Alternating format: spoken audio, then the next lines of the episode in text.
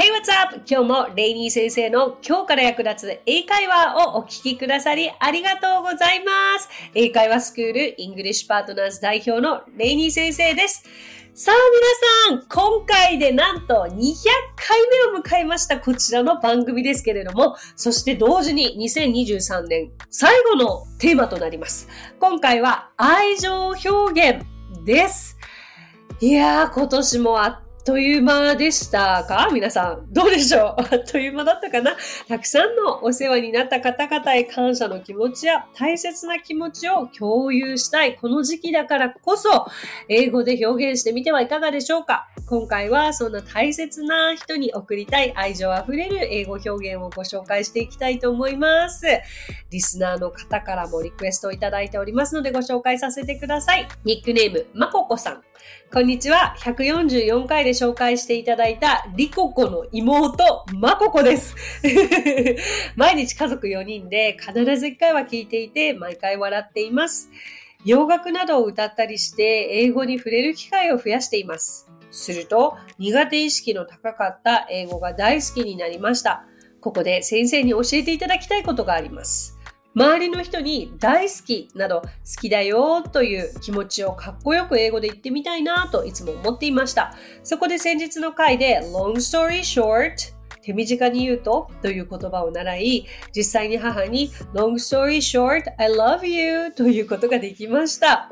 そうすると母は me too と言ってくれて小さな一歩が踏み出せたなと感じました。この他にも、周りの人が言われたら嬉しいフレーズを教えてほしいです。ということで、まここさん、ありがとうございます。りここさんもお姉さんも リクエストくださってたってことですね。ご家族で聞いてくださってありがとうございます。嬉しいです。いや、いいじゃないですか、もう。これは今年の締めにぴったりな、そして温かい気持ちで、えー、2023年このポッドキャスト番組閉じましょうよ、皆さん。そして、今日学んだフレーズを、もう身近の、今こう思い浮かぶ人に伝えていくというのはどうでしょうか行きましょう。たくさん準備しましたからね。はい、それではご紹介していきたいと思いますが、まずちょっとカジュアルからいこうかな。まあ、基本的に全部カジュアルではあるんですけれども、えー、どうもありがとうあなた最高だよねみたいな感じで、Thanks a lot! You're the best!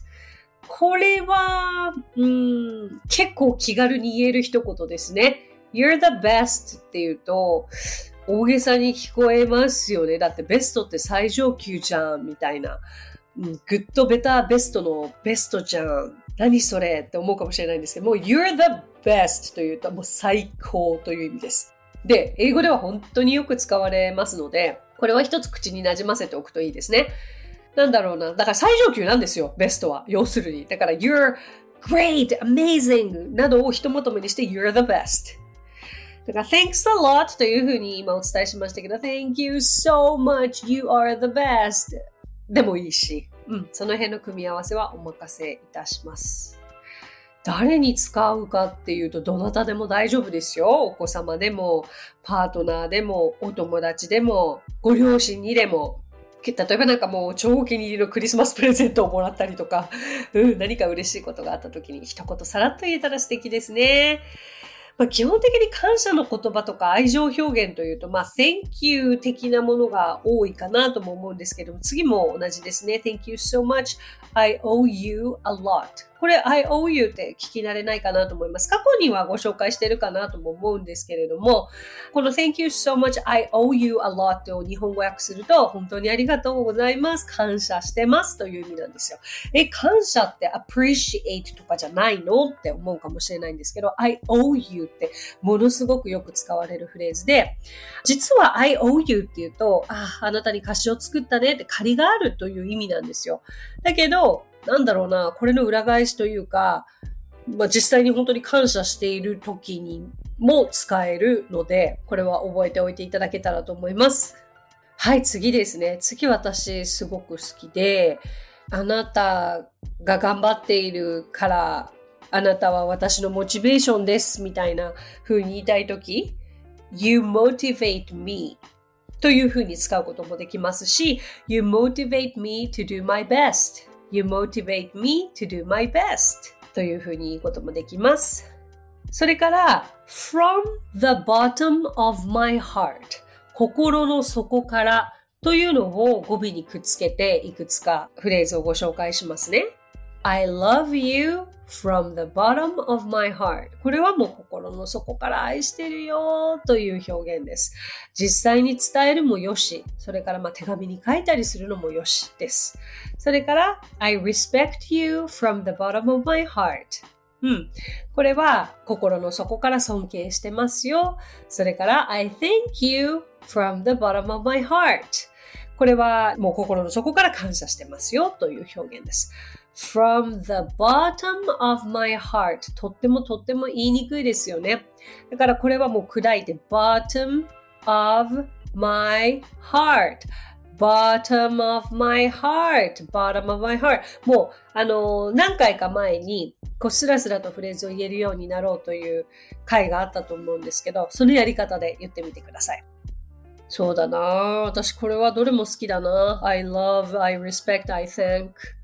言えるようにしておくと便利かと思います。Thank you so much ってよく使うし、ご存知だと思うんですけど、よくその、うちのスクールでも、もっと感謝の気持ちを伝えたいのに、なんか Thank you とか Thank you so much しか言えないんですっていうお声をいただいていて、でそういう時に本当にもう Thank you from the bottom of my heart って言えたら、多分なんか言いたい感謝の気持ちは全部そこで伝えきれてるんじゃないかなと思います。はい、次。えー、あなたなしでは無理だったわ。I couldn't have done this without you. うん。まあ、仕事もそうだし、勉強もそうだし、何かを成し遂げた時に、あ、なたなしでは無理だった。まあでも結局この後にまた Thank you って付け加えるんでしょうけどね。I couldn't have done this without you. なんだろうな、これを感謝とか愛情とかの表現として捉えるか否かは、まあ皆さんそれぞれかなとは思うんですけれども、時と場合によってはこれはもう全然愛情表現になるなと思ったので、私は取り入れてみました。はい。そして、これ前回のあの推し活英語でもご紹介していますけれども、あなたがあなたのままでいてくれてることに感謝するわっていう風に言いたければ Thank you for being who you are うん。これいい言葉ですよね。なんか、あんまり日本語ではここまではっきり言わないかな まあでもなんかお子さんにとかは言ってあげるとすごく素敵なフレーズかなと思いますし、私はあの、まあビジネスパートナーだったりとか、なんでしょうね、その人がそのまんまでいてくれるからすごく心が救われることってあったりしますよね。なんだか嫌なことがあっても、でも常に変わらないでいてくれるこの人がいるっていうことに。だから、ああなたのままでいてくれてありがとう、本当助かったわーっていう時に 使えるんじゃないかな。でもなんか言われた相手は、自分自身をものすごく肯定されて嬉しいですよね。はい。さあ次、それから I got your back 応援してるからねって、あなたの味方だからねって、あなたの背中は持ったよって、I got your back I'm always on your side いつでもあなたの味方だよこれは強い、心強いフレーズなのではないでしょうか。応援したい人がいたら、ぜひ伝えてあげてください。それから、ね、いつもあなたの味方であるよという言い方、I'm always on your side。あ、こういう時 on 使うんだ。で、そうやって、前置詞の正しい使い方も知っていける、みたいな感じですね。はい、いかがでしたでしょうか？さあ、第200回目のえ今回の愛情表現いかがでしたでしょうか？今年もたくさんの方と出会うことができて、すごく幸せな一年だったと思います。え、来年もね、本当にもっと役立つ英語を皆さんにお届けできたらと思いますので、ぜひぜひついてきていただけたらと思います。さあ、今日お話ししたフレーズや単語はノートというサービスの方でも情報書しております。ノートへのリンクは番組詳細欄に記載していますので、こちらもぜひお役立てください。さて、今回も番組へのコメントをいただいているのでご紹介させてください。ニックネーム、あいこさん。レイディ先生、こんにちは。ウォーキング中に聞き続けて1年になります。息子たちが高校、大学受験勉強を頑張っているのを見て、私も英語を使った仕事をしたいと中高専門学校で英語を猛勉強した日々を思い出し、仕事、家事の合間にと探していたところ、レイニー先生のポッドキャストに出会いました。聞き始めると、学生の頃に勉強した英語が蘇ってくるようになりました。でも、アウトプットする機会がなく、どこまで身についているのかもわからずにいました。が、市で開催している英会話講座に半年間参加できることになり、本日第1回目に参加してきました。外に出て英語を使うという環境がなかったせいか、授業中はとにかく緊張しっぱなしで、単語でしか答えが出ませんでした。次からは何か一つセンテンスを決めて必ず話してこようと決意し帰ってきたところです。でもなかなか踏み出せなかったこの一歩を踏み出せた嬉しさをすぐにレイニー先生に聞いてほしくてこちらに報告してしまいました。これから半年間レイニー先生と英会話教室でどんどん口を動かしていけるようになりたいです。長くなりましたが、急に朝晩涼しくなり、寒暖差で体調を崩さないように気をつけてくださいね。愛子さんありがとうございます。心温まるメッセージ、そしてご報告嬉しいです。もうぜひリスナーの皆さんも、こういうことがあったよとか、ポッドキャスト聞いてたらこういうことが起きたんだよっていうことを報告していただければすごくすごく嬉しいです。じゃあ少しはお役に立ててたということでしょうか。うん。でもね、おっしゃる通り、やっぱりこう、話してみて初めてわかることってありますよね。聞いてる時ってなんとなく分かった気にはなってしまうんですけれども、あ、単語しか出てこない。これはいい経験です。あの、実際体感した人にしかわからないですからね。ぜひここから半年頑張ってください。そして、ポッドキャストで聞いたフレーズで、あ、これ使ってみようっていうのは絶対準備して持っていっていただけたらと思います。ありがとうございました。さて、この番組ではご感想やリクエストなどお待ちしております。番組詳細欄にあるリンクよりお気軽にご投稿ください。そして、Apple Podcast ではレビューもできますので、こちらにもぜひレビューを書いてもらえると嬉しいです。また、Spotify でもレビューを投稿できるようになりました。Apple Podcast では番組全体へのレビュー投稿でしたが、Spotify ではエピソードごとのレビュー投稿になりますので、こちらにもぜひレビューを書いてもらえると嬉しいです。それでは最後に今日のあれこれイングリッシュ。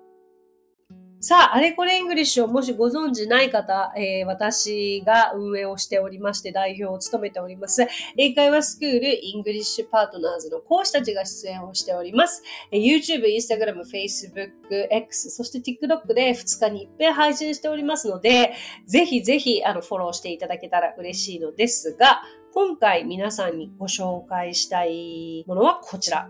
ハブの使い方。え、今更って思うかもしれないんですけどね、もこれもね、本当に会話でいきなりじゃあ使ったらわかんなくなっちゃうんですって。ハブと言ったらまず皆さん、持つとか持っているというのを想像しますよね。でも実はいるとか買うとかもハブを使うんですよ。そう。そうなんですよ。こうやって言ったら知ってるよ、分かってるよってなるんですけど、会話で役立ててください。はい、じゃあ例えば、私は鍵を持っている。だったら、I have my key とか I have my keys ですね。それから私には弟がいるですよ。I have a younger brother. I have a younger brother. それから私は猫を3匹飼っている。I have three cats. I have three cats. うん、まあ、なんてことはないですよね。確かに難しくはないかもしれない。でも、いざ自分で使ってみるときに使えるようにしていっていただけたらと思いますので、参考にしてください。So, that's it! Thank you so much for coming by and thank you so much for listening. 今日も、そして今年もレイニー先生の今日から役立つ英会話をお聞きくださりありがとうございました。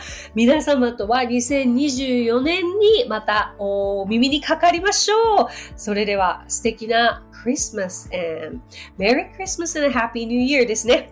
お体お気をつけくださいね。So, till then, bye! さあ、ここでレイニー先生の活動を紹介させてください。まずは、レイニー先生が運営する英会話スクールイングリッシュパートナーズでは、私たちと楽しく生きた英語を身につけたいという方を大募集。マンツーマングループ、キッズすべて出張レッスンとオンラインレッスンで行っています。また、英会話の講師も大募集。女性だけの募集になりますが、東京23区内で出張レッスンができる方や、オンラインレッスンで早朝や夜のレッスンができる方、海外在住の講師なども募集しています。ぜひご応募お待ちしています。詳しくはイングリッシュパートナーズのホームページを検索してみてください。